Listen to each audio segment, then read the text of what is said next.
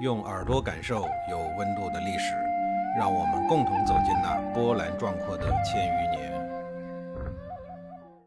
上一集里，我说到了楚庄王赶走了戎狄人的事儿。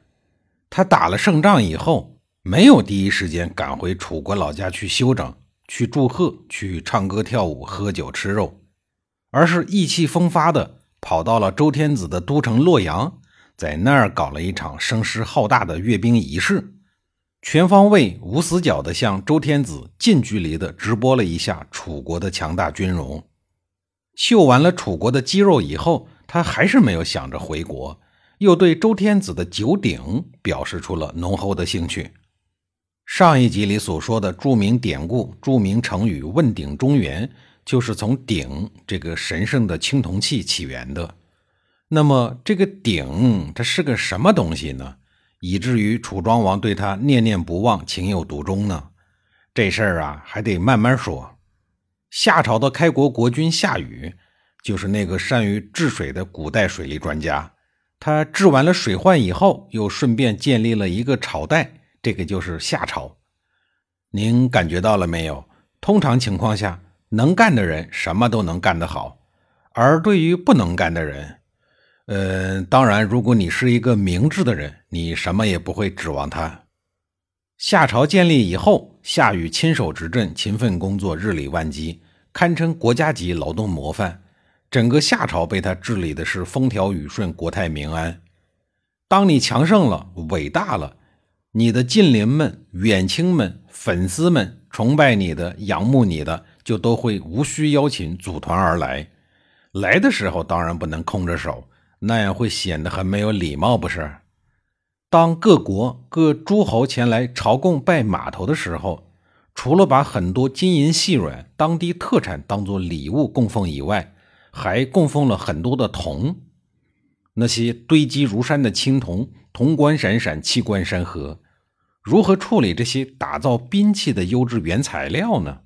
要知道，当时的天下已经安定了，四海升平了，根本不需要打仗。如果把这些个铜全都打造成兵器，没有任何的意义。面对大臣们束手无策的样子，领导的智慧就是异于常人。夏禹仰望星空，眉头一皱，就有了主意，说：“全都铸成鼎。”夏禹还借着这个良好的时机，让大臣们把散落在民间的铜制兵器也都收集起来，顺便一起熔成铜水，当做铸鼎的原材料。这样一来，既可以将自己的辉煌政绩记录下来，世代流传，还顺便将制作兵器的原材料进行了统一管理，消除了不安全隐患，真可谓是一举多得。说干就干啊！铸造了一个还不过瘾，一口气铸造了九只气转山河的大鼎。他还在鼎的上面铸上了九州的山川名物、神魔妖仙、珍奇异兽等等。九只鼎分别代表华夏九个州，从北向东顺时针方向依次是兖州、青州、徐州、扬州、荆州、凉州、雍州、冀州，外加中原地带的豫州，也就是今天的河南省大部分地区。以一鼎象征一州，并将九鼎集中于夏王朝的都城，从此九鼎就被视为国家政权的象征而存在。鼎在国在，鼎失国亡。四百七十年以后，夏禹的后人夏桀昏庸无道，最终把夏朝的江山给葬送了。九鼎为商汤所得，建立了商朝。商朝经历了大约六百年，到了公元前一零四六年，商纣王暴虐亡国，九鼎为周武王姬发所得。鼎因为是国家权力的象征，是一种神秘的礼器。因此，也只有得到天下的人才能够有资格拥有。那么，眼下的周武王已经得了天下，所以呢，他有资格拥有。到了这个时候，鼎除了本身的神圣性以外，鼎这个字儿也被赋予了显赫、尊贵、盛大、安定等引申的意义，比如一言九鼎、大名鼎鼎、鼎盛时期、三足鼎立等等。对了。除了上面这些具有强烈象征意义的功能以外，这种四足或三足两耳的青铜器还有一个实用功能，可以用它来做饭、煮肉和储存酒。换一句话说，老百姓家里日常用来做饭的那个炊具，早些时候就叫鼎。当然啊，百姓家里的鼎肯定没有夏禹铸造的鼎那么大。不过，在夏禹赋予了鼎为国之重器的重大使命之后，老百姓虽然还用它来做饭，但是不能叫它为鼎了，可以叫釜、叫甑、叫陶、叫否、叫制、叫锅，叫什么都行。总之啊，就是不能够叫鼎。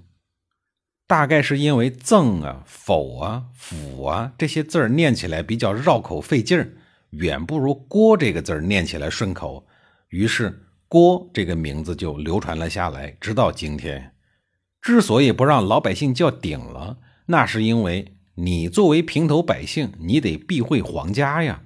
就像到了后世的明朝，由于皇帝姓朱，百姓要吃猪肉，但是你不能说吃猪肉了。哪怕您是一个身材魁梧的抠脚大汉，想吃猪肉的时候，也只能说我要吃肉肉，甚是娇嗔吧。咱们中国的语言，中国的汉字就是这么的奇妙。不论什么东西，哪怕是低俗不堪的事物，只要用叠音来表述，效果立刻就不一样了。比如说，猪叫猪猪，狗叫狗狗，吃饭叫吃饭饭，拉屎叫拉臭臭。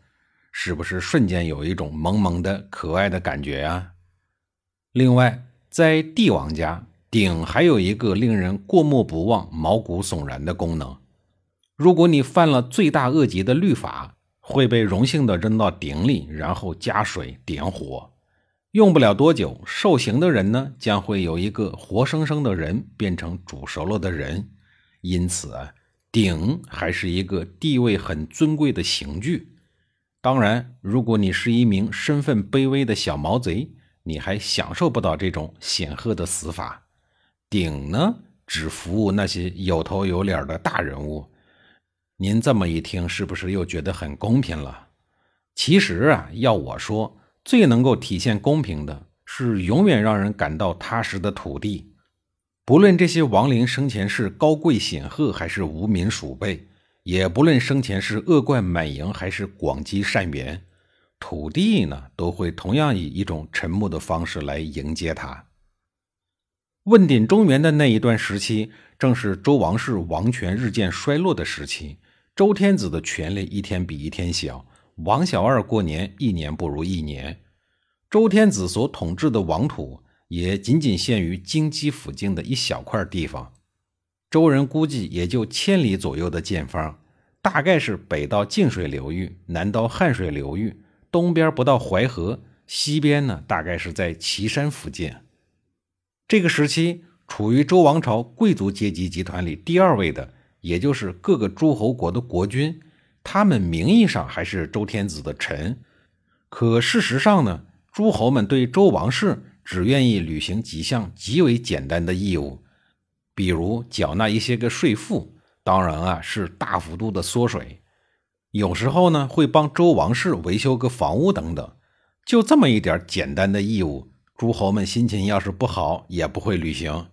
总之，到了这个时候啊，周天子除了拥有一个名义上的共主，他在政治经济上的实力已经完全不如下面的一个诸侯国了。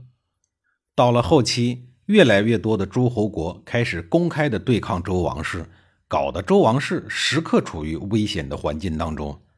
为了自保，周王室就经常用一些个已经没有任何含金量的官职、官称来笼络那些大的诸侯国，希望他们来出兵保护自己。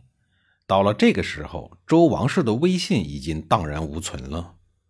那么，这些好的、坏的、大的、小的诸侯们。他们怎么就成为了诸侯的呢？要知道，周王朝在分封诸侯的时候，可是设立了很高的门槛的，入选的条件也是极为的严苛。在下一集里，我再给您详细的讲述，要想成为诸侯，您必须要具备哪些个条件，才有可能入围。